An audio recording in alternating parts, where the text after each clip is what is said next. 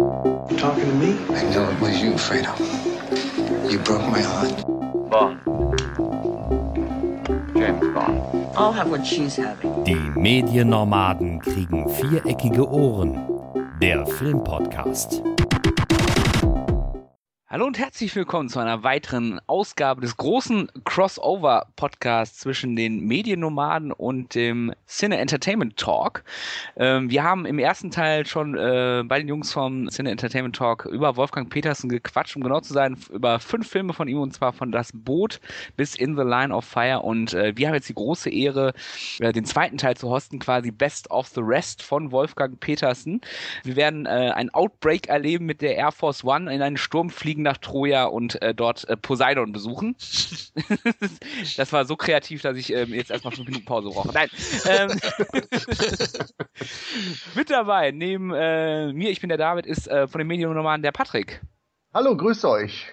Und äh, wie schon äh, die gleiche Besetzung wie im großen Roland Emmerich Cast vom äh, Cine Entertainment Talk Podcast Florian. Hallo Leute. Und der Kevin. Hallöchen. Hi Jungs.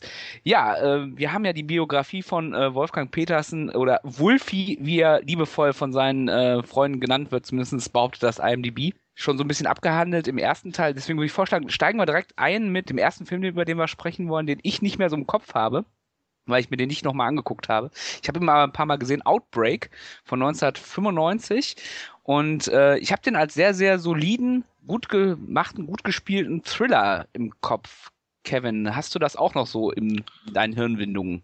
Ja, muss ich sagen. Allein der Anfang war schon gut, wo man eben halt sieht, ich glaube Patrick Dempsey war das, ne? Fängt der nicht damit an oder verbreitet er nicht oder ist zumindest eines, eines der ersten Opfer? McHusty, ja. Genau, er hustet da so ein bisschen rum und dann sieht man eben halt, wie sich die Viren so ein bisschen verteilen und dann ein Kontakt zum nächsten und der fässt wieder den anderen an und so weiter. Haben sie ganz gut gemacht, wie schnell sich dann sowas überhaupt verbreiten kann, so ein Virus. Fand ich sehr gut.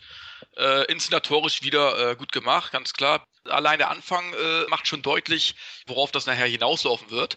Darstellermäßig glaubt Hoffmann bei den 90er Jahren ja sowieso äh, sehr präsent noch in Filmen. Hat viele, ich sage jetzt mal nicht herausragende Filme gemacht, aber viele unterhaltsame, solide Thriller und Dramen und so weiter abgeliefert.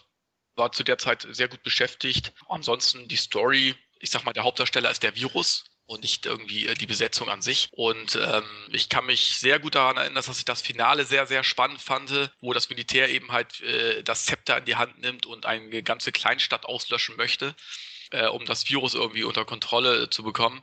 Findest du, und ich fand das so ein bisschen krampfhaft, dass man. Vielleicht ein bisschen plakativ, aber ist es manchmal nicht sogar so? Also, ich sag mal so, handelt das Militär wirklich immer vernünftig oder logisch? Ich kann mir schon gut vorstellen, dass es öfter in der Form abläuft. Ne, also ich fand es auch sehr spannend. Ich kann mich noch erinnern, wo die dann Justin Hoffmann, ich glaube mit einem Hubschrauber, fliegen die da irgendwie Richtung Kleinstadt und wollen das irgendwie verhindern. Und äh, das ist wirklich sehr, sehr spannend gemacht. Also zumindest habe ich es damals so empfunden. Aber ich weiß nicht, wie, wie habt ihr das denn empfunden? War das, war das wirklich so spannend, oder? Also ich fand das letzte Drittel halt eben dann schon schwächer, weil ja, da verlässt der Film oder da, da wandelt der Film mir zu sehr auf konventionellen äh, Spuren. Ja? Also anfangs war ja nur der gesichtslose Mutava-Virus die Gefahr und dann kommt eben das Militär dazu. Und ich fand das irgendwie krampfhaft, ja? dass das Militär dann als Sündenbock herhält, alle umbringen möchte. Ja, jetzt wo du es gesagt hast, natürlich, man kann schon sagen, wahrscheinlich wäre das die erste Option, die das Militär ziehen würde, aber mir war das irgendwie zu plakativ. Ja. Und das hat mich so ein bisschen enttäuscht am Ende. An sich, der Film ist wirklich gut, die Charakterentwicklung finde ich auch sehr gut, glaubwürdige Figuren, toller Cast ein mit Dustin Hoffman, Kevin Spacey, Cuba Gooding Jr., also wirklich, ich glaube, Morgan Freeman ist noch dabei, dann die von uns alle so geliebte Rene Russo. Donald Sutherland. Und, und der Affe, Affe aus Friends. ja, der war gut. Ja, der war ja auch Oscar nominiert, nee, ich mal. Nee, also der Cast ist gut und es ist auf Hollywood-Niveau, ist es schon top. Ja. Aber fandest du das Ende nicht sehr spannend? Ich glaube, war das nicht so mit den Hubschrauber? Er versucht da rechtzeitig hinzukommen, bevor die die Bomben werfen und so weiter? Genau, die, die B-52-Bomber sind auf dem Weg und er genau. stellt sie mit so einem kleinen Helikopter dazwischen. Genau. Ja, spannend mag das schon sein, da in Zedda Creek oder wo das da war, so hieß, glaube ich, die Gegend. Aber wie gesagt, mir war das dann zu, zu oft gesehen, ja, in diese Richtung gehen. Da dachte man, ah, hättet ihr euch mehr nur auf diesen Mutava-Virus konzentriert, hätte mir etwas besser gefallen. Äh, so war mir das ein bisschen zu reißerisch, ja, zu, ja, zu heldenhaft schon wieder. Ja, also ich kann, das nach, kann das nachvollziehen, ähm, weil ich finde, klar, der spielt mit den ganzen Genre-Klischees. Und ich bin ja auch eigentlich immer der, der sagt so, ja, okay, jetzt wird wieder das durchgenudelt. Aber ich finde, bei dem Film, da passt alles wunderbar zusammen. Also Peterson inszeniert einen Virus-Thriller mit allen gängigen Genre-Klischees, die es so nur in den 90er Jahren geben kann. Er ist Ja. pathetisch, er ist actionreich, er ist wendungsreich. Es geht grundsätzlich alles schief, was schief gehen kann. Ne, und bei aller Dramatik haben die Leute dann auch noch immer so lockere Sprüche auf den Lippen. Wo du denkst so, okay, äh, das ist eigentlich völlig hirnrissig hier. Aber wenn ich dann zum Beispiel so einen Film vergleiche, wie Contagion von 2011, ich weiß nicht, ob ihr den gesehen habt, der sehr realistisch so ein ähm, Pandemie-Szenario beschreibt. Der ist sehr realistisch, aber der ist genauso septisch und unterhaltsam wie, ja, wie so eine Aktpraxis. Also da ist mir sowas wie äh, Peterson macht. Viel, viel lieber. Vielleicht kann es auch einfach sein, der hat mich damals echt gut erwischt, damals der Film. Ähm, und äh, es ist so ein bisschen so auch dieses Con-Air-Feeling so ein bisschen. So alles äh, total überladen und eigentlich völlig hirnrissig, aber es macht irgendwie Laune. Ja, optisch ist er sicher ein typischer 90er-Film und dramaturgisch wahrscheinlich auch, ja. Er ist packend, äh, realitätsnah finde ich ihn auch. Keine Frage, ist ein guter Katastrophenthriller, aber ich finde, es wird im letzten Drittel zu stark ausgewalzt. Diese ganzen, da gibt's ja dann auch Verfolgungsjagden und Flugszenen, da wird alles so, ja, da wechselt der Thriller mehr in die Action-Richtung. Das fand ich halt so ein bisschen unrund, wenn ich jetzt hier den miese Peter spielen darf.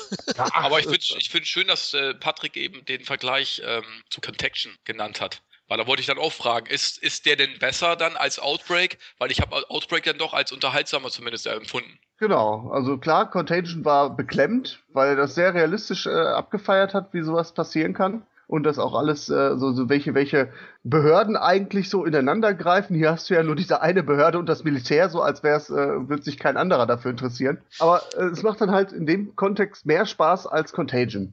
Ja, da hast du recht vom Unterhaltungswert, ja. Contagion fand ich jetzt auch nicht, äh, nicht besser, keine Frage. Aber ich finde halt, man hätte es nochmal konsequenter gehen können. Contagion ist mir zu steril in der Sache. Ja, natürlich, wenn du, wenn du, wenn du das alles so auseinanderdröselst, das habe ich ja auch gesagt, spielt Outbreak mit allen Klischees, die du haben kannst. Ne? Ja. Die Figuren sind alle klischeebeladen, äh, du hast das Militär, das böse Militär und den guten, äh, hörigen Militärmann, der nachher geläutert ist. Äh, äh, du hast noch eine Scheidungsgeschichte drin, Ja, äh, also da ist richtig. alles irgendwo drin, was die 90er Jahre so irgendwie in den Topf geschmissen haben und das wird dann hier in Outbreak nochmal richtig übel vermischt. Aber ich finde, hier funktioniert es einfach so als Gesamtpaket. Gut, das Ende kann man, kann man zu stehen ist. Ich würde auch nicht sagen, dass es objektiv ein sehr, sehr guter Film ist.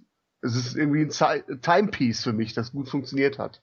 Ja, genau, ein zeitgenössischer Film. Ich habe ja, ich habe ihn mal im Kino gesehen und ich habe wirklich links und rechts geschaut, wo, wo dann auch Leute gehustet haben im Kino, wo dies, es gibt ja eine ähnliche Szene im Film und der hat mich da schon gepackt, aber ich habe ihn eben nochmal nachgeholt und da sind mir diese, äh, also nochmal aufgefrischt und da sind mir diese Kleinigkeiten eben aufgefallen, die mir dann so ein bisschen sauer aufgestoßen hat. Er ist plump. Kann man Ja. nicht anders sagen. Also man muss da schon ein Fable für haben, um damit Spaß zu haben. Ja, Ist das nicht auch irgendwie so, das habe ich so als so doof in Erinnerung, diese Nummer mit dem Affen. Der, der, die brauchen ja den Affen, um das Heilmittel für den Virus herzustellen. Hm, Weil er Wirt ist, ja. Genau, weil er irgendwie der Wirt dieses mutierten Mutaba-Virus ist. Und kommen die da nicht relativ easy an, den, an das Vieh dran? Ich habe das so als so doof in Erinnerung, aber ich, kann's, ich kann jetzt nicht mal meinen Finger drauflegen. Ich glaube, die entscheidende Szene ist, dass der Affe in so einem Vorstadtkleingarten auftaucht und äh, so ein kleines Mädchen den findet. Genau, wieder mal Klischee. ja, okay, alles klar. Also das war vielleicht auch, oder das war auch nicht ideal, ja. Ja, die Unschuld hat uns gerettet, die Unschuld des Kindes. Richtig, genau. ja.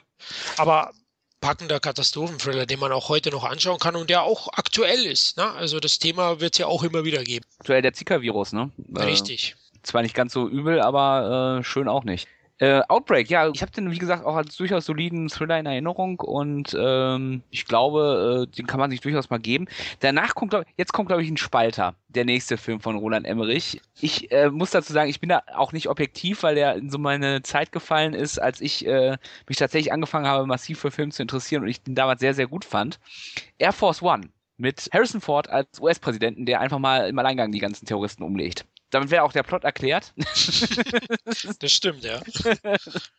ähm, Air Force One von 1997. Und ich glaube, Patti, das ist für dich eher so ein Film, den du so ein bisschen abhatest, oder? Nein, ach, das hat nichts mit Hate zu tun. Ähm, ich habe den jetzt auch nochmal nachgeholt und als Actionfilm passt der genau in dieses Beuteschema, was ich gerade gesagt habe. The Rock, Con Air, Outbreak, alles irgendwo übertrieben, alles irgendwo äh, spannend inszeniert, klischeebehaftet durch und durch, aber der Film kann in der richtigen Situation richtig Laune machen. Und ähm, deswegen kann ich auch eigentlich da jetzt den Film jetzt nicht abhaten, weil als Actionfilm ist er sehr solide. Was ich aber bedenklich finde an diesem Film ist, wir haben hier Wolfgang Petersen, den Regisseur von Das Boot. Und das Boot ist quasi, ja, da wird eigentlich die, die Hohlheit von Patriotismus und von, von Kriegslüsterei und ähm, von Krieg generell, das wird entblößt. Und dann kommt der Petersen, ja, ungefähr, ja, sind jetzt paar Jahre dazwischen, 15 Jahre dazwischen, und dann hat er hier so einen Film, wo man eine amerikanische Außenpolitik äh, vorwegnimmt, die wir dann nachher in den 2000ern ja nach 9-11 dann ja auch haben, die übermäßig fragwürdig ist, wo äh, der Patriotismus überhaupt nicht mehr hinter, hinterfragt wird, wo äh, gesagt wird, ja, wir sind die USA und wir haben äh, das Zepter in die Hand und wir fallen ein in Länder, wenn wir es müssen, finde ich dann bedenklich.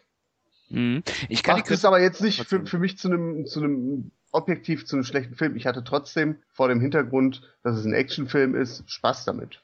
Mhm. Ich, ich fand ihn auch nicht so dumm dreist, diesen Patriotismus, wie der zum Beispiel bei äh, späteren, ich sage es immer wieder, Michael Bay-Filmen zum Beispiel der Fall ist. Also, und vor allem äh, finde ich es da auch nicht ganz so schlimm, weil das ja, ja doch, es, es, wird, es wird ja schon ziemlich ins Gesicht geschleudert. Also jeder, jeder, der irgendwie was in dem Weißen Haus, in dem Ruhm zu sagen hat, der sagt auch irgendwie, äh, kommentiert die Politik auch. Also das wird dir schon irgendwie schon aufs Brot gerieben, wie so äh, außenpolitisch der Hase zu laufen hat. Das finde ich schon.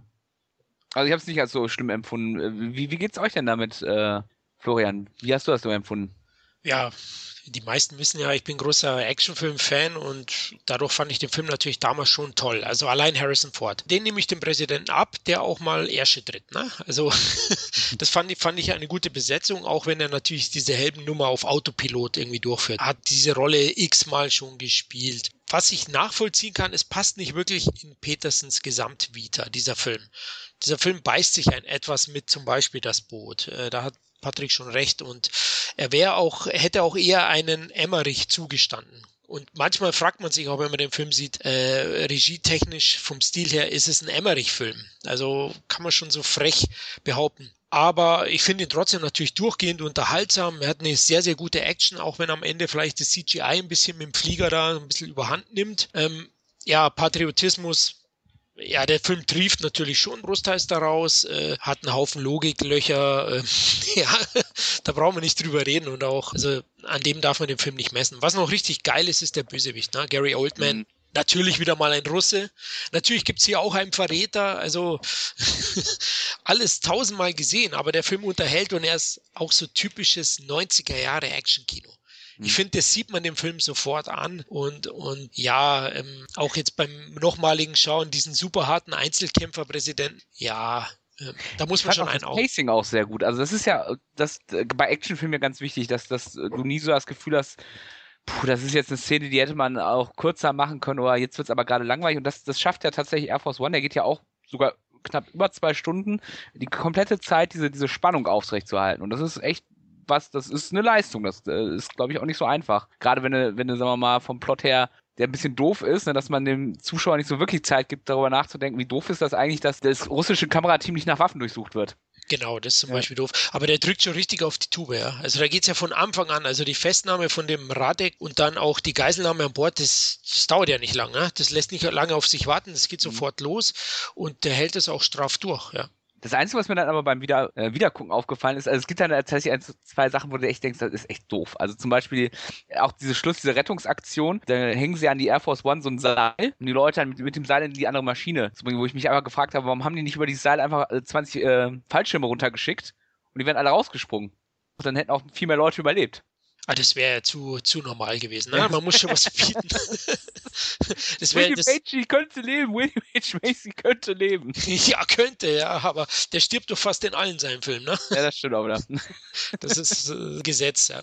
ja. ja. klar, eben Ungereimtheiten und Realismus brauchen wir hier nicht suchen oder Logik. Mhm. Aber er ist top und er war ja auch ein großer Hit, glaube ich. Ne? War zwar sehr teuer, 85 Millionen Dollar. Mhm. Ich glaube, äh, allein in den USA irgendwie schon mehr als das Doppelte eingespielt. Ich glaube, das ist der erfolgreichste Film, wenn man mal die Ticketpreise von der Inflation jetzt auch mal bereinigt. Ich meine, das hätte ich mal gelesen in der, äh, in irgendeiner Box-Office-Geschichte. Kann schon hinkommen. Oder? Also ich, ja. ich, ich gucke gerade, wo ich es gefunden habe. Ja, genau. Also hier, also Wolfgang Petersen, ähm, Platz 4, wenn man es jetzt von einem reinen Einspielergebnis sieht und wenn man jetzt hier sieht, adjusted for Ticket Price Inflation, dann ähm, ist Air Force One tatsächlich auf Platz 1. Mhm. Oh lala, okay. Ich dachte, der Sturm war auch noch sehr erfolgreich. Der, Das wäre dann äh, inflationsbereinigt auf Platz 2. ah, okay. Ja, dann waren die nah beieinander wahrscheinlich auch. Ja, genau. Nee, ja, war ein Riesenhit und hat ihn natürlich auch gefestigt in Hollywood. Ja. Mhm. Aber es stimmt schon, er hat so ein bisschen so den Anspruch fürs Mainstream-Action-Kino aufgegeben. So ein bisschen, glaube ich, spiegelt es dann auch die nächsten Filme wieder. Ja, also ich finde, da bietet er sich so ein bisschen an. Also ich habe so scherzhaft in der Vorbesprechung ja mit Kevin und äh, Florian geschrieben und ich habe geschrieben, äh, ich habe so das Gefühl, dass gerade so Mitte der 90er Emmerich und Petersen so eine Wette am Laufen haben. Wer kann denn den, den amerikanischsten Film produzieren? Emmerich hat Independence Day gemacht Und hat gewonnen. Äh, ja, weil er, der ist auch patriotisch, darüber Ja. haben wir uns ja auch unterhalten. Aber irgendwo ist er natürlich dadurch mit seinem Alien-Sub oder mit seinem äh, Alien-Plot ja völlig äh, over the top. Und deswegen nehme ich Emmerich an der Stelle weniger krumm als Petersen mit ähm, Air Force One, der, sag ich mal, von der Politik, von der Botschaft aus der Politik doch sehr realistisch ist. Mhm. Ich finde ja ganz spannend, dass ja, ähm, bevor Harrison Ford gecast wurde, äh, war ja Kevin Costner im Gespräch, der meinte aber sein Meisterwerk äh, The Postman machen zu müssen in der Zeit. Und äh, dann war auch noch im Gespräch John Malkovich als US-Präsident. Das wäre vielleicht auch ganz spannend geworden. Der hat dann lieber Con Air gemacht. Aber äh, das, das hätte ich, ich glaube ich, ganz gerne gesehen. So John Malkovich als guter US-Präsident. Ob man ihm das abgenommen hätte, ich glaube es ja fast nicht. Wäre schwierig geworden, aber es wäre eine spannende Besetzung gewesen, weil Harrison Ford ist doch mehr Typecasting, ja? Also Mhm. wäre interessant gewesen. Ja, aber äh, Ja, das ist, Nee, ich wo- wollte jetzt eigentlich nur äh, äh, wegen Kevin noch fragen. Der hat sich jetzt so ein bisschen zurückgehalten oder haben wir dich äh, so ein bisschen totgequatscht. gequatscht? Nö, ist ja alles gesagt worden eigentlich. Aber ich muss sagen, ich bin da, äh, ich, ich bin ja bei patriotischen Filmen ja auch eher nachsichtig, solange die Action stimmt. Ne? Also zum Beispiel, wenn ich mir jetzt Olympus Has Fallen angucke, da reißt die Action eben halt einiges raus. Und da habe ich mich bei vielen Szenen auch geärgert, muss ich ganz ehrlich sagen. Weil ich sag mal so, klar, Independence Day und so kann ich alles drüber wegsehen, sage ich, okay, lache ich drüber, ne? Ist okay, ne? Aber bei, bei Olympus Has Fallen hat es mich schon ein bisschen sehr aufgeregt und ich muss sagen, Air Force One hat mich sogar geärgert. Der hat mich extrem geärgert, den empfinde ich als einer der schlimmsten, patriotischsten Filme aller Zeiten. Also, äh, weil da sind Szenen bei, also die Action stimmt, der Film selber unterhaltsam, Action-Kino, keine Frage. Harrison Ford, äh, ja, spielt seine 0815-Rolle äh, gut runter, ja, äh, macht Spaß, keine Frage, ne? Und es sieht wirklich auch aus wie ein Emmerich-Film, stimme ich euch zu, ne? Aber da sind so manche Szenen bei, die haben mich richtig geärgert. Wenn die zum Beispiel äh, die Amis abfeiern, wo sie äh, den Jürgen Prochnow erledigen. Am Anfang des Films. Könnt ihr euch noch daran erinnern? Mhm. Da fangen sie noch alle an zu klatschen. ja, ich meine, äh, Jürgen Prochnow war einer.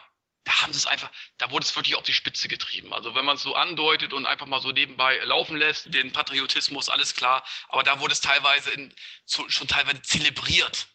Und das hat mich absolut gestört. Und darum finde ich Air Force One ist vielleicht einer der unterhaltsamsten Filme von Emmerich, äh, von Emmerich, siehst du? Äh. Aber ich finde, das ist einer der Filme, den ich, nee, ist, das ist der Film, den ich am wenigsten mag. Okay.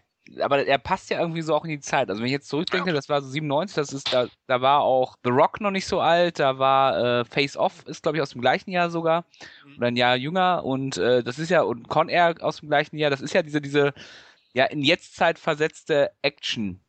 Da passt er ja irgendwie so rein in dieses, in dieses Konglomerat. Also und, ähm, Ja, und, und der passt sich auch noch, also wenn wir dann dieses, die allgemeine Action, die damals in den 90er Jahren so on board war, nehmen und dann die Rolle von Harrison Ford, ne, wenn man sieht, was da noch äh, Schatten der Wahrheit oder äh, Auf der Jagd oder so, das war so seine Paraderolle in den 90er Jahren, ne?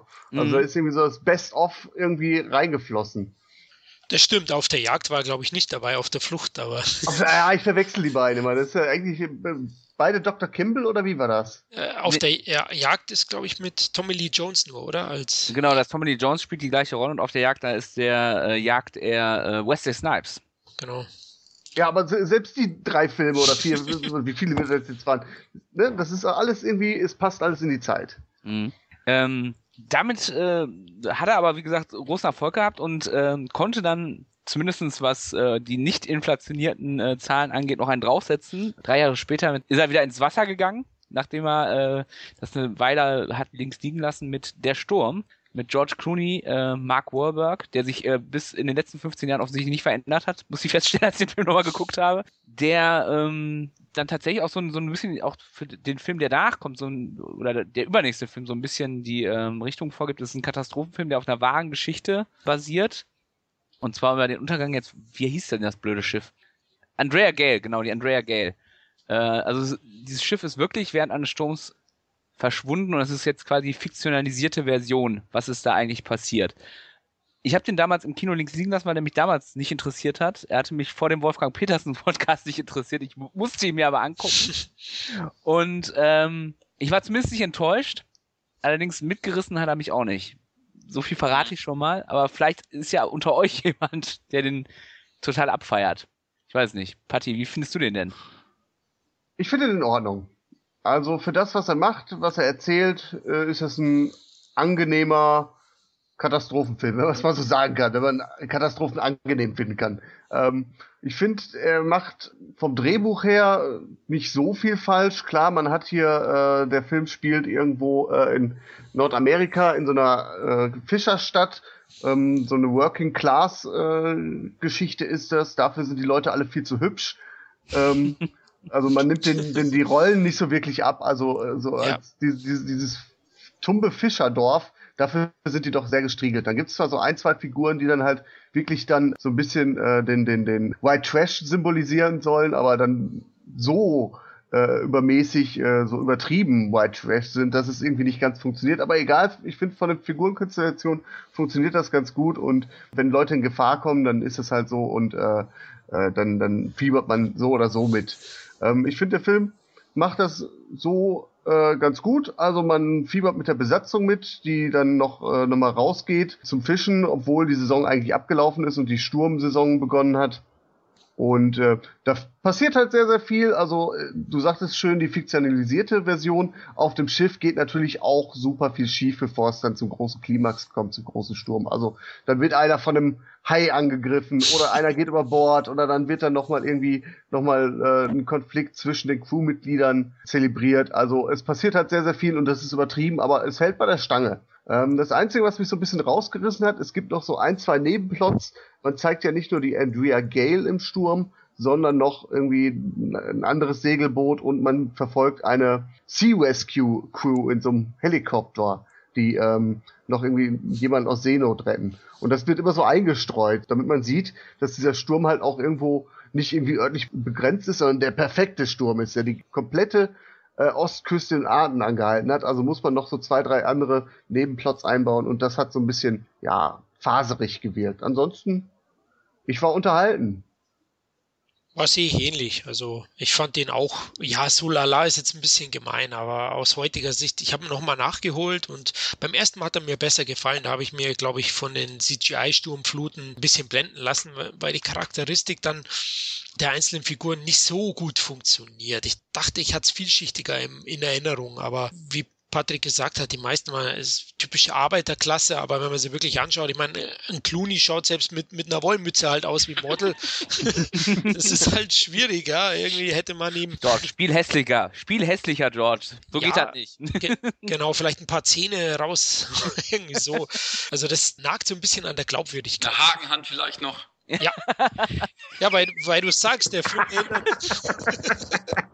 Und in jedem zweiten Satz so, Arr. Zähne raus, ja. ja, genau. Also ich finde, er erinnert auch immer ein bisschen so an Captain Ahab, nur ja. fehlt der Wahl. Ja. Stimmt, stimmt. Und, und wie du gesagt hast, diese Zufälle dann ja, mit dem Hai und, und das ist mir ein bisschen zu viel gewesen. Ich muss aber sagen, ich kenne die Romanvorlage auch nicht, habe die nicht gelesen. Ähm, aber damals haben mir vor allem die Sturmfluten sehr, sehr gut gefallen. Es war einer der ersten Filme, wo das so ganz groß verkauft wurde. Ne? Wasser war ja immer CGI-technisch schon ein großes Problem lange Zeit. Und bei dem Film hat man es also wirklich nicht gesehen, dass, dass da auch einiges an CGI war. Klar, die Nahaufnahmen waren sicher in so einem Tank, aber, aber wenn man dann das Boot so sieht, fand ich sehr gut gemacht. Nur, also gekauft habe ich mir nicht, sagen wir es mal so. Also ich werde ihn auch nicht nochmal schauen. Es ist ein solider Film, wie ihr schon öfters gesagt habt, aber mehr auch nicht, weil ich so auf der emotionalen Seite funktioniert er nicht so gut bei mir. Ja, wie, wie, wir, wie wir gehört haben im ersten Podcast, äh, im ersten Teil zum Petersen Podcast, ist solide ja für dich ein Schimpfwort. ja, ich wusste, ihr haut mir das um die Ohren. Ja, genau. wie hat dir der denn gefallen, der Film? Ja, ich, ich muss euch da recht geben. Also ich sag mal so, ähm, das ist ein Film, den guckst du dir einmal an und sagst, wow, es ist gut, hat mir gefallen aber der, der würde bei mir auch nicht unbedingt wieder im Player landen. Der hat nicht so viele Schauwerte. Ich sag mal so, ich, ich stehe zum Beispiel auf Actionfilme, ne? die könnte ich mir immer wieder angucken, weil es so viele Schauwerte gibt, die ich immer wieder toll finde, sag ich mal. Bei, bei der Sturm ist es einfach, ja, die, die Naturgewalt Wasser wird wirklich bedrohlich dargestellt. Also, das ist ein ganz kleines, kleiner Dampfer sozusagen auf dem riesengroßen Ozean, ja. Das haben sie schon gut rübergebracht. Und ich muss auch sagen, Charakterzeichnungen, ah, da konnte mich so keiner richtig packen. Also wenn George Clooney dann am, äh, am Ende dann äh, den fünften Gang raus reinhaut, ja, und dann die letzte Welle äh, sozusagen äh, reiten möchte, ja, und dann letzten Endes untergeht, oder er, er, ja, er will ja letzten Endes untergehen. Er könnte ja nicht auch noch rausschwimmen aus dem Boot, sage ich jetzt mal, ne? so wie, wie Wahlberg zum Beispiel. Der schwimmt ja auch noch mal raus. Aber er sagt sich, ach, ich habe eh keine Chance mehr, ich bleib jetzt, ich halte mein Steuerrad fest und gehe wieder Kapitän von der Titanic oder wer war es? Ich weiß es gar nicht mehr. Der hält auch jemand, der sein Steuerrad fest und geht unter. Ne? Also, ähm, es war gut gemacht, aber es hat mich nicht gepackt, weil mich der Charakter nicht gepackt hat irgendwie. Ich weiß nicht. Der war mir nicht sympathisch genug. Also, so gesehen sind sie auch selbst sein, schuld. Aber, so gesehen sind sie auch selbst schuld. Die wissen ja, dass sie gar nicht mehr rausfahren sollten eigentlich, weil die genau eben. Darum, man sagt sich auch, ja, es ist zwar schade, aber selbst schuld. Ich meine, äh, äh, warum, warum fahrt ihr noch raus, ihr Idioten? Ja, also äh, ich weiß gar nicht mehr am Ende, Mark Wahlberg, der äh, schwimmt ja noch aus dem Wrack raus, aber ich glaube, er trinkt auch, ne? Kann das sein?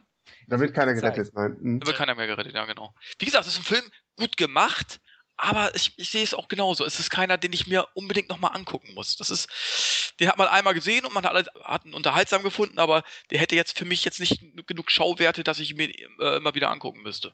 Ja, es gibt halt diese eine Szene, die finde ich schon beeindruckend, oder fand ich damals sehr beeindruckend. Das war auch einer der ersten DVDs, die ich hatte, weil die gab es zum ähm, DVD-Player dazu, zusammen mit Red Planet.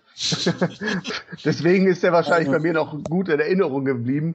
Ähm, die eine Szene, wo sich halt diese Monsterwelle auftürmt, das mhm. Boot quasi dann senkrecht in der Luft steht und dann nachher überkippt. Mhm. Das ist schon, schon irgendwie so äh, frühe CGI oder als damals so das so, so überhand genommen hat, das ist schon so ein kleiner ikonischer Moment, der mittlerweile eigentlich ja komplett überlagert ist. Also wie viele Schiffe hat man jetzt mittlerweile formschön untergehen lassen, beispielsweise Life of P oder so. Das ist natürlich visuell nochmal ganz eine andere Nummer.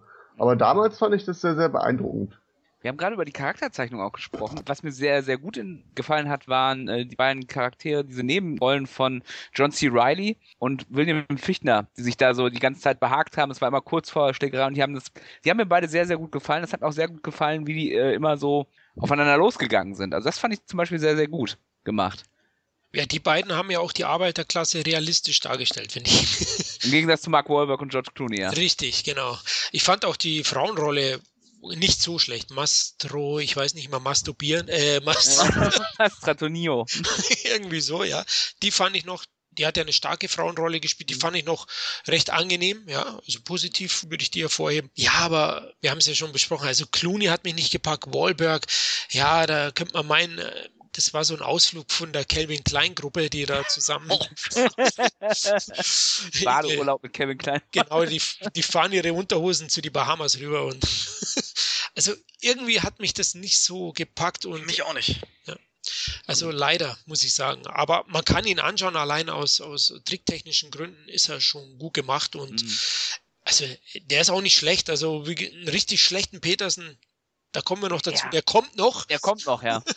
Vielleicht einfach mal die Figuren äh, nochmal anzusprechen. Also es ist halt sehr, sehr viel bewusst einfach gemacht. Also so mit der, mit dem, mit dem Holzhammer, ne? Da hast du dann Mark Wahlberg, der eigentlich gar nicht mehr rausfahren will. Es ist seine letzte Fahrt, weil er will mit seiner Frau ja irgendwie eine Wohnung zusammenziehen und er will nur noch die Kohle einsacken und dann wollen sie sich eigentlich was eigenes aufbauen. Dann hast du halt die beiden, die du gerade angesprochen hast, wo du weißt, okay, äh, die beiden hauen sich gegenseitig auf Fresse, werden aber am Ende doch Freunde sein und äh, sie helfen sich gegenseitig. Und dann hast du noch einen davon, der äh, ein Alkoholiker ist und dann irgendwie trocken wird. Und dann noch John C. Wiley, der noch äh, mit seinem Sohn äh, aufgebaut wird. Ne? Äh, Familie getrennt, aber er ist ein lieb liebervoller Vater und er fährt halt nur raus, weil er seinem Sohn was bieten will. Oder dann hast du diesen vermeintlichen, komplett hässlichen Typen, der eigentlich äh, ein absoluter Loser-Typ ist und der eigentlich auch keine große Relevanz für die Geschichte hat. Aber er kommt dann noch mal irgendwie so in der letzten Nacht mit so einer Frau noch zusammen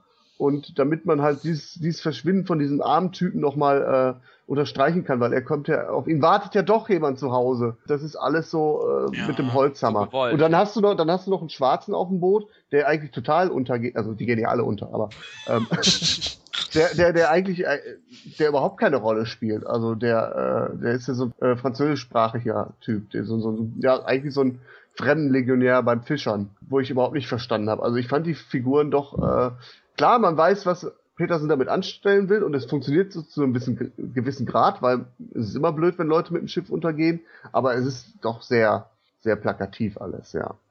Wer mir übrigens auch überhaupt nicht gefallen hat, äh, das ist für mich auch völlig, völlig in die Hose gegangen, was das Casting angeht, ist ja äh, Diane Lane.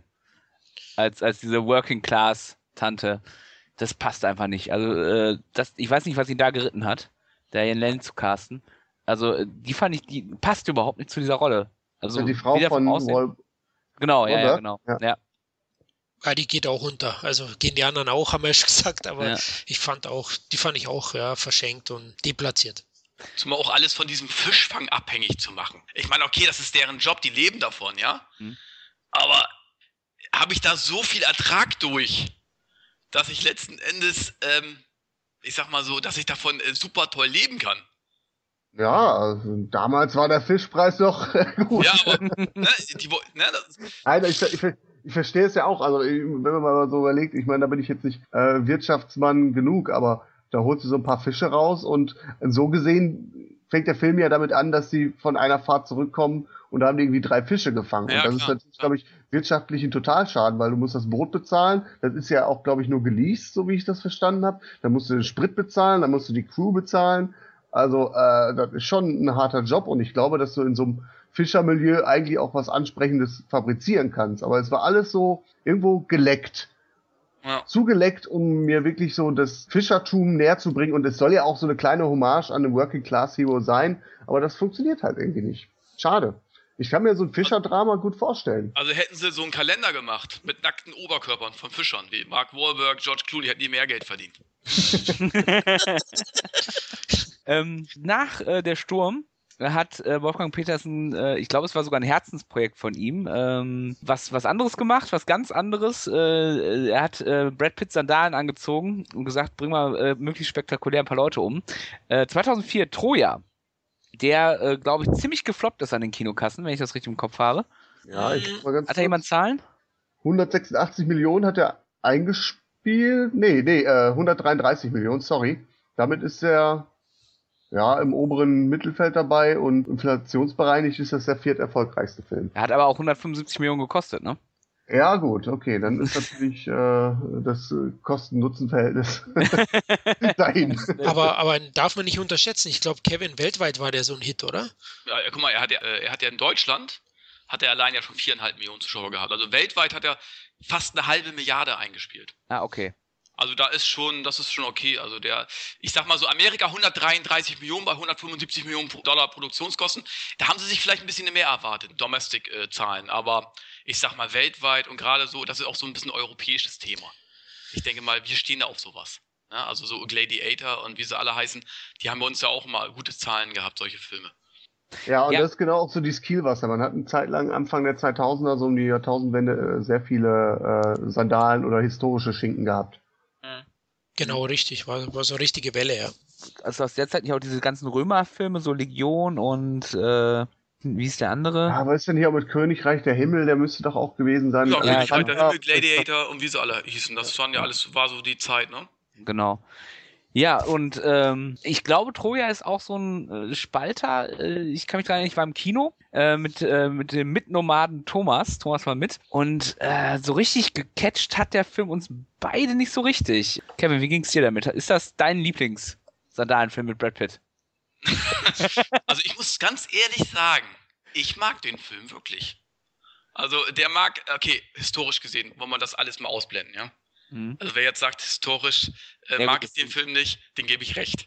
Ja, also das blende ich jetzt einfach mal aus. Aber inszenatorisch fand ich ihn gut. Die Effekte fand ich klasse. Das Pacing war gut. Also du hattest eben halt eine Liebesgeschichte. Da war es war aber jetzt auch nicht so viel Ge Gefühlsduselei dabei, sondern du hattest auch immer, immer wieder gute Schlachtenszenen, äh, gute Action-Szenen. Einzig, äh, sage ich jetzt mal, äh, Orlando Bloom als Weichei tut mir leid, also äh, ich habe jedes Mal gelacht, wenn der so, weißt du, wo er das Schwert in der Hand nimmt und dann gegen Brad Pitt kämpfen möchte, ja. Und äh, bitte tu mir nicht weh und geht weg. Und Eric Banner muss seinen Arsch für den hinhalten, letzten Endes, ja. Also das hat mich so dermaßen aufgeregt. Dann Diane Kruger. Ich meine, letzten Endes, der ganze Krieg wird nur wegen Diane Krüger angezettelt, weil die eben halt ihre Finger nicht von, äh, voneinander blumen lassen konnte, ja? Also äh, wegen einer Frau müssen Hunderttausende von Leuten sterben. Ja, das sind so Dinge, äh, die kann ich nicht nachvollziehen. ne? Normal, heutzutage gehen die, gehen die beiden äh, Jungs dann einen saufen in der Kneipe und sagen, komm, äh, äh, Bruder vor Lula. Ja? Aber äh, damals hat das wirklich eine ganze Metropole in die, in Schutt und Asche gelegt. Ja?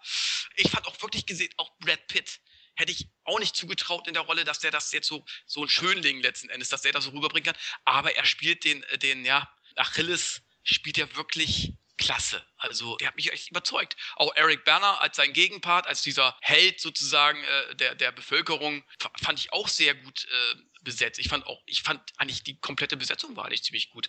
Bis auf äh, Peter O'Toole. Ich finde, der, der ist da eben halt einfach schon zu klapprig. Ich meine, okay, der, ich, ich, ich bin auch kein Peter O'Toole-Fan. Ich fand ihn auch immer ein bisschen überbewertet, ganz ehrlich gesagt. Denn mit dem konnte ich noch nie großartig was anfangen. Ne? Passt natürlich irgendwie auch zu, als König. Aber äh, historisch gesehen darf man natürlich den Film nicht. es ist halt ein Action, es ist ein Sandalen-Actionfilm fürs breite Publikum Mainstream-mäßig äh, verpackt, ja, so wie Gladiator, sage ich jetzt mal so. Und ich habe an dem Film eigentlich nicht großartig was auszusetzen, muss ich sagen. Mir hat er echt im Großen und Ganzen hat er mir wirklich gut gefallen. Hm. Gibt es denn konträre Meinung? Ja, aber nicht so fundiert. Nein, Im Prinzip sind äh, zwei Sachen hängen geblieben. Ich bin tatsächlich einer von den viereinhalb Millionen gewesen, die im Kino waren, und ich habe mich extremst gelangweilt. Irgendwo habe ich mir gedacht, so, äh, das ist so eine epische Geschichte und äh, super besetzt, aber irgendwo plätscherte er damals einfach vor sich hin. Und das Zweite, was hängen geblieben ist, ist die Synchronstimme von ähm, Brad Pitt. Da hat der Tobias Meister nicht gekonnt und da gab es jemand anders und äh, das klang so un unvertraut, dass es auch bei mir hängen geblieben ist. Das sind so die einzigen zwei Sachen. Ich habe den nicht nachgeholt, weil ich den damals so langweilig fand, dass ich irgendwie gesagt habe, so, äh, ja, ich bin eigentlich im Rein mit Petersen und möchte mich jetzt eigentlich nicht zum Abschluss nochmal so für Team verkrachen. Ich möchte dazu sagen, also ich finde den auch recht gut und möchte aber den Hörern unbedingt den Director's Cut äh, an, mhm. ans Herz legen, weil der doch deutlich besser ist. Also erstens ist er für mich, äh, ja, er ist härter in den Kampfszenen, Action-Szenen und er, er räumt auch gewissen Charakteren einfach mehr Screentime ein. Zum Beispiel eben Eric Banner bekommt man da mehr zu sehen oder Sean Bean, der hier auch mitspielt. Und leider Kevin auch Peter O'Toole bekommt noch ein paar klapprige Szenen spendiert im Rollstuhl. ähm, aber sonst hat er mir schon gut gefallen. Klar, Tiefe und Glaubwürdigkeit fehlt dem ganzen Film und ich fand jetzt Brad Pitt zwar physisch überzeugend, aber darstellerisch jetzt fand ich ihn höchstens solide. Ich glaube, der war da auch frisch gebotoxt, weil mhm. er so ein das Mimik ja, genau. Der mimiklos spielt, ja, finde ich. Also, das kann ich mich noch gut erinnern. Er hat, er hat schön ausgeschaut für eine Fotosession, aber um, um andere Dinge darzustellen, fand ich nicht so gut. Kurz zu Orlando Bloom auch nochmal, weil Kevin gesagt hat, ich fand den da auch scheiße. Und ja. Aber äh, das war ja auch nur mal seine Rolle. Was willst du machen? Richtig. Und ich habe mich so geärgert, wo ich ein Jahr später gelesen hatte, äh, oh, Königreich der Himmel, er spielt die Hauptrolle mit Ridley Scott auf dem Regiestuhl. Und ich so, oh Gott, nee, nicht der, nicht das klapprige Würstchen. Aber er hat da überzeugt, finde ich. Und ich war total überrascht, dass das da ganz gut funktioniert hat. Mhm. Ähm, auch wenn er, wenn er immer noch ein bisschen sehr schlank ist für so und unmuskulös damals gewesen ist. Aber da hat er mich dann überzeugt. Aber eben hier hat mich der Charakter genervt. Ich glaube, er, er sollte ihn so spielen. Und ähm, der Film war auch gut. Die Massenszenen waren echt äh, Hammer. Ähm, die CGI, finde ich, auch ist kaum aufgefallen. Das war ganz toll. Ähm, klar. Ich fand auch die Einführungsszene von Brad Pitt extrem stark, wo, wo dann quasi die beiden Heere gegenüberstehen und jeweils der stärkste Krieger soll gegeneinander mhm. antreten. und er macht den einfach mit einem Move fertig, diesen riesen bärigen Typen. Er Äh, springt irgendwie, glaube ich, ne? Irgendwie Genau, er springt auf ihn so drauf und äh, sticht ihm äh, das Schwert oberhalb der Schu Schulterplatte so zwischen Hals und Schulter so rein. Oh, okay. Äh, Aber ich finde auch, er spielt auch wirklich, ich finde schon, also er ist arrogant, das war Achilles, weil er von sich selbst überzeugt war, mich kann Mhm. keiner besiegen. Aber letzten Endes geht einem der Charakter auch nahe, weil er doch, ich glaube, sein, sein Cousin oder so stirbt, glaube ich, noch. Der, Mhm. der, der wird auch von Eric Banner gekillt, äh, weil er, glaube ich, meint, dass es Achilles ist. Der hat die Genau, Rüstung ja, ja. Achilles an. Ne? Ja. Also ich fand schon, du hattest auch Sympathie. Also äh, so arrogant, wie er auch die Rolle spielt, war er trotzdem auch sympathisch irgendwo. Also ich Mhm. fand schon, dass er es gut rübergebracht hat. also was, was mir halt so äh, in Erinnerung geblieben ist, ich meine, der war im Kino ab 12. Mhm. wenn ich mich recht entsinne. Ja. Und ich saß da mit dem Thomas drin und irgendwann denk, äh, dann gibt's da ja in diesen Schlachtenszenen immer so roten Nebel. Und irgendwann gucke ich so rüber, ist das Blut? Und ich fand den mega brutal. Also dafür, dass der ab 12 im Kino war, der wurde, glaube ich, nachher auch hochgestuft ab, auf 16 oder so. Oder der Director's Cut ist ab 16 oder Ja, so. Aber, genau. aber du, du sitzt da wirklich und denkst, meine Güte, ist der brutal für so einen Film auch. Äh, das ist mir so in Erinnerung auch geblieben. Und was mir so ein bisschen ähm, sauer aufgestoßen ist, es gibt, es ba- basiert ja auf äh, dieser Geschichte von Homer. Und Achilles ist in, bei Homer ist das ein Halbgott. Und das wird da so angedeutet mit der Mutter. Es gibt ja so eine Szene mit der Mutter von Achilles, wo sie auch sagt, wenn du da jetzt hingehst, dann kommst du nicht wieder, du wirst sterben. Das ist ja auch das, was ihn so antreibt. Also er will ja auf der einen Seite den Ruhm. Also es gibt halt zwei Möglichkeiten für ihn, das wird ja so dargestellt. Also auf der einen Seite, er kann berühmt werden, dann wird er aber sterben in dem Krieg, oder er kann äh, spätestens deine Enkelkinder haben nicht vergessen oder deine Urenkelkinder, aber du kannst ein glückliches, langes Leben führen. Und das fand ich so ein bisschen, das wirkte so deplatziert, weil er auf der einen Seite so, so überhaupt nichts Mystisches hatte, der ganze Film, und auf der anderen Seite dann auf einmal diese, die doch mit, mit so einem ganz kleinen Schlenker diese Halbgott-Geschichte reinzubringen. Das, das fand ich, das wirkte so ein bisschen deplatziert. Ja, dafür war er zu realistisch irgendwo, ne? Auch Mhm, genau, ja. Genau. mhm. Ja, stimmt, das wurde ein bisschen weggelassen. Ja, auch mit Odysseus und, und Hektor dann, ja. Die wurden ja alle von verschiedenen Seiten dann porträtiert als in, in der Saga. Ja. Ja, ich fand, ich fand den eigentlich so vom, vom ganzen Production Value fand ich den ziemlich gut. Also ich kann mich noch erinnern an dieses ähm, trojanische Pferd. Das haben sie, glaube ich, ja nicht eben aus dem Computer gemacht, sondern real nachgebaut und mit den Statisten und äh, das ging auch alles in Ordnung. Aber dafür fand ich den Film ziemlich seelenlos für das, was er aufgefahren hat. Hm, Also, ich fand ihn gut. Ja, ich, ich, ich, ich höre mir das ja auch gespannt an und ich überlege, ob ich den vielleicht doch, doch nochmal nachhole, äh, um vielleicht doch nochmal meine Meinung ein bisschen zu fundieren. Hast du denn den Director's Cut gesehen oder die Kinofassung? Ich habe den damals im Kino gesehen, ja. Ah, dann solltest du den Director's Cut schon nochmal eine Chance geben. Okay. Gut, ich habe, ich wollte mich nur gerade berichtigen. Ich hatte ja gesagt, äh, die deutsche Stimme von Brad Pitt, ähm, Tobias Meister, konnte nicht. Tatsächlich war es eine bewusste Entscheidung von Petersen, äh, den Stammsprecher Tobias Meister, äh, äh, außen vor zu lassen und stattdessen Martin Kessler zu nehmen. Der hat halt äh, eher so diese wuchtige Stimme. Ich glaube, der Kessler spricht ähm, The Diesel und Nicolas Cage. Mhm. Ah, das finde ich aber ein Scheiß, ehrlich gesagt. So einen Stammsprecher zu wechseln, ähm, das hätte doch der andere vielleicht auch so, ja, stimmtechnisch Ja, es, es, also ich kann mich halt noch dran erinnern, mich hat's total irritiert, dass Brad Pitt plötzlich eine andere Stimme hatte. Ja. Ja. Und ich fand, sie klang auch so richtig, also ihr sagt ja, äh, Brad Pitt sah so Botox-mäßig aus. Das galt auch irgendwie so, die Stimme war irgendwie so Botox-mäßig, so richtig so aufge, aufgesetzt und betont böse. Und das habe ich dem Brad Pitt dann irgendwie nicht so ganz abgenommen. Der Steroide vollgepumpt. Mhm. Ja, genau, so klang die Stimme irgendwie, ja. Mhm. Das war übrigens voll gemein, ne? Bei Troja, er musste ja irgendwie sechs Monate trainieren, richtig hart und abnehmen und mit Rauchen aufhören, damit er die Rolle spielen kann. Und hier, äh, Diane Krüger durfte 15 Kilo zunehmen. Und sie war immer noch schlank. Ja.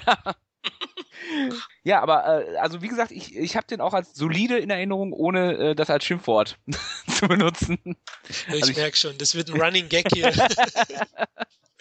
Ja. Weniger solide war aber, fand ich der äh, Nachfolger zwei Jahre später äh, ein äh, Remake von ähm, einem Katastrophenfilm, der auch wieder ein Katastrophenfilm wurde, äh, auch katastrophal. Nein, das wäre jetzt übertrieben. Äh, Poseidon 2006, der letzte Wolfgang Petersen Film äh, bis dieses Jahr, also seit zehn Jahren, das ist zehn Jahre jetzt alt. Der letzte Poseidon. Kurz zusammengefasst, ein Schiff kippt um und äh, Fergie stirbt einfach viel zu spät. Äh, so kann man kurz und knackig. Nein, es ist tatsächlich so, es, äh, also es, dieses äh, Schiff kippt um durch eine Riesenwelle und äh, die Überlebenden äh, kämpfen sich da durch. Unter anderem dabei Kurt Russell und äh, Josh Lucas als Hauptdarsteller. Jetzt überlege ich schon, seit ich diesen Film gesehen habe, woher kenne ich Josh Lucas noch? Was hat er noch gemacht? Der hat sonst nichts gemacht, oder? Als Hauptdarsteller? Ich glaube nicht irgendein so Sportfilm, glaube ich, ein Basketballfilm oder so, wo er Trainer ist, aber Ah, okay. nichts, was mir in Erinnerung bleibt. Also ich lege mich da jetzt fest, das ist für mich Petersens schwächster Film, Poseidon. Kann ich nur zustimmen, ja, finde ich auch. Also ich kenne das Original, ich finde das Original verdammt stark. Wie hieß das, glaube ich, die Höllenfahrt der Poseidon, glaube ich, in Deutschland? Mit äh, Gene Hackman in der Hauptrolle. Hier ist es ja auch Kurt Russell dann. Aber ähm, erstens ist sie völlig überflüssig, dieses Remake an sich. Tricktechnisch ist es gut gemacht.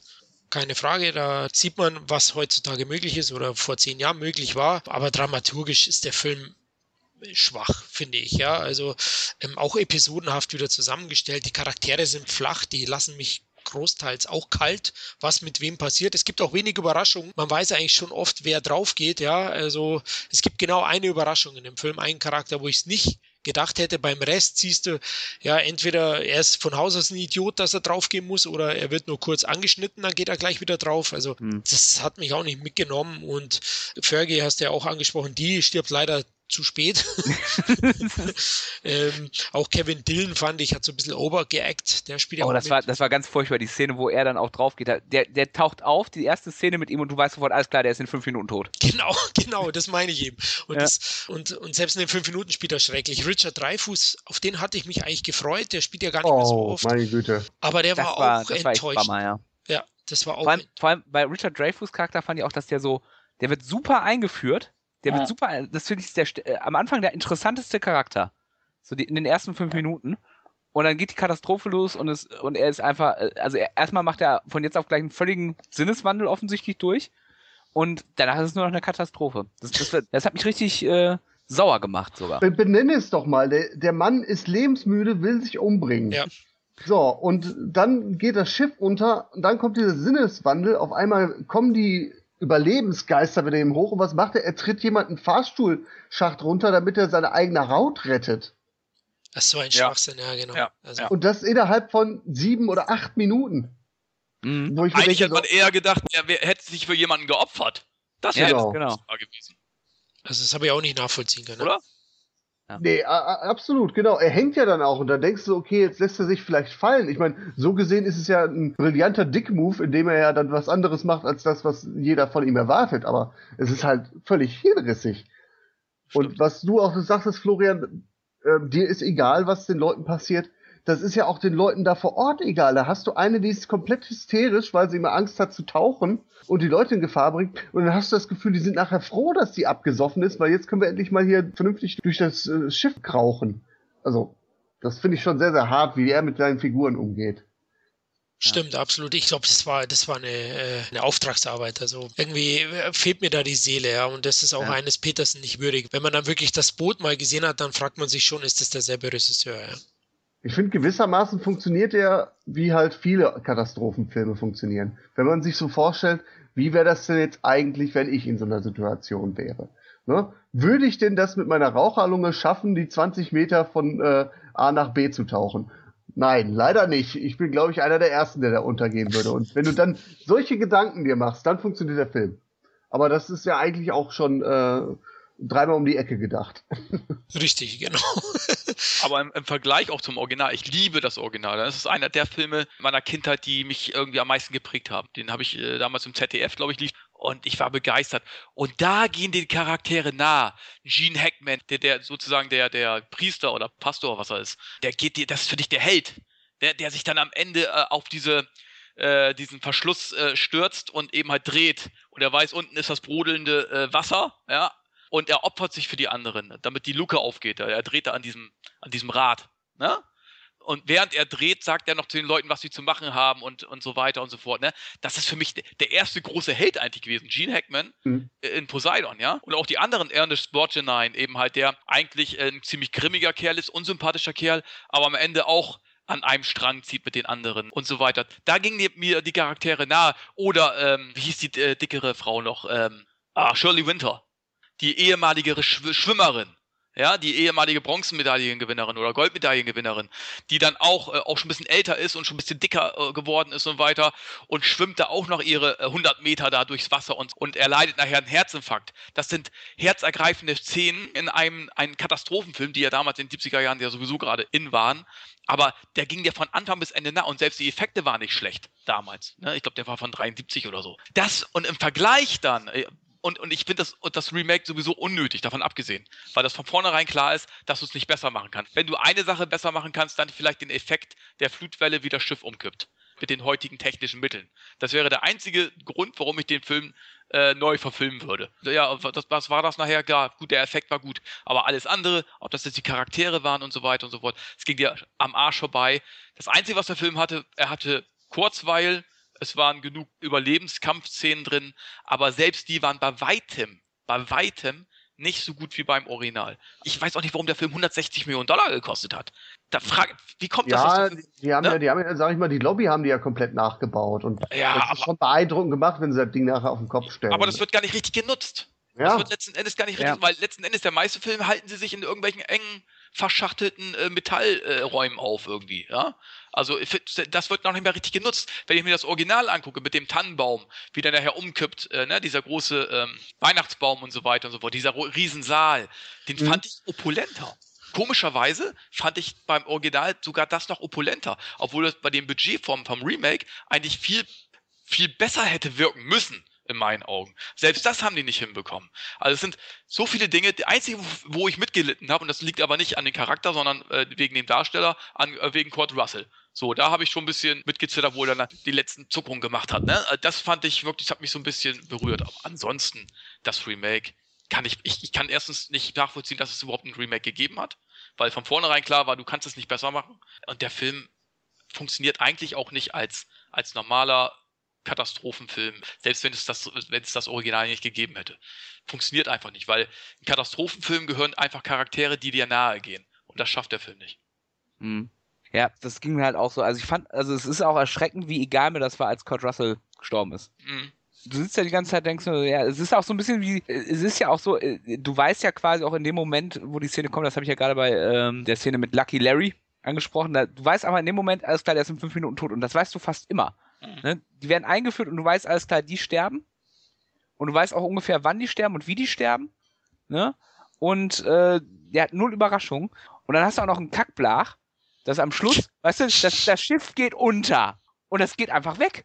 Das ist ja dann auch nochmal, das war so ärgerlich, das war abgenommen. so schlecht gemacht. Das war so unglaublich schlecht gemacht. Das, weißt du, du sitzt fest, ne? Was macht das Kind? Ich gehe erstmal eine Runde spazieren. Ja, ja klar.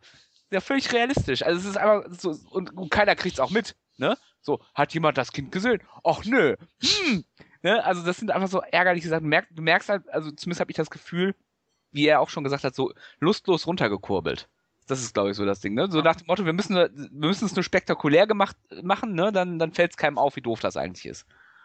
Richtig, genau. Das Schöne ist ja, dass der Film auch an den Kinokassen abgestraft wurde. Schade für Petersen, aber gut, dass nicht ähnliche Filme dann Erdbeben oder wer weiß was, na, wobei Erdbeben hat ein Remake gerade bekommen, oder? Mit San Andreas, aber, aber dass so schöne Klassiker nicht wieder so überflüssig verwurstet werden.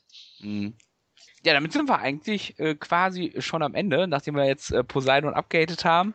Ist Äh, das seit jetzt auch tatsächlich der Grund gewesen, warum er da nichts mehr gedreht hat? Weiß das jemand? Ist er, ist er so gefloppt, dass er halt keine Aufträge mehr gekriegt hat? Oder hat er sich, ich meine, der Herr ist ja auch jetzt schon etwas betagter, einfach dann auch zurückgezogen? War der vielleicht, also mir kam es so vor, als wäre Troja und Poseidon relativ lustlos runtergenudelt. Und äh, ob da vielleicht dann irgendwo auch Peterson gesagt hat, so jetzt, jetzt mache ich Lone Lens. Weiß da jemand mehr? Also ich glaube schon, dass er äh, eher gesagt hat, ich ziehe mich zurück. Also ich, so ein Flop äh, verhindert, glaube ich, nicht, dass du noch einen Film irgendwo machen kannst. Ne? Also weil er eben halt ja auch eine relativ erfolgreiche Vita hatte. Also ich meine, fast alle Filme waren erfolgreich von ihm. Aber er war ja zu der Zeit ja auch schon, ich weiß gar nicht, wie alt ist er jetzt, Anfang 80 oder so? Äh, ja, irgendwie Ende, Ende, der ist von 41, also äh, 60, 70. Mitte 70. 74. Ist er jetzt? Ja. Ja gut, da war er dann, sage ich jetzt mal, äh, 64 64 oder so. Ja, also ich kann mir nicht vorstellen. Aber klar, es war natürlich ein Riesenflop. Da kannst du auch mal schnell weggeschossen werden. Aber ich glaube auch selber, dass er eben halt, ähm, Wir werden es demnächst vielleicht erfahren, weil das wird ein, ein Kumpel von mir hat ein Interview mit Wolfgang Petersen gemacht und da wird er auch auf diese Frage antworten.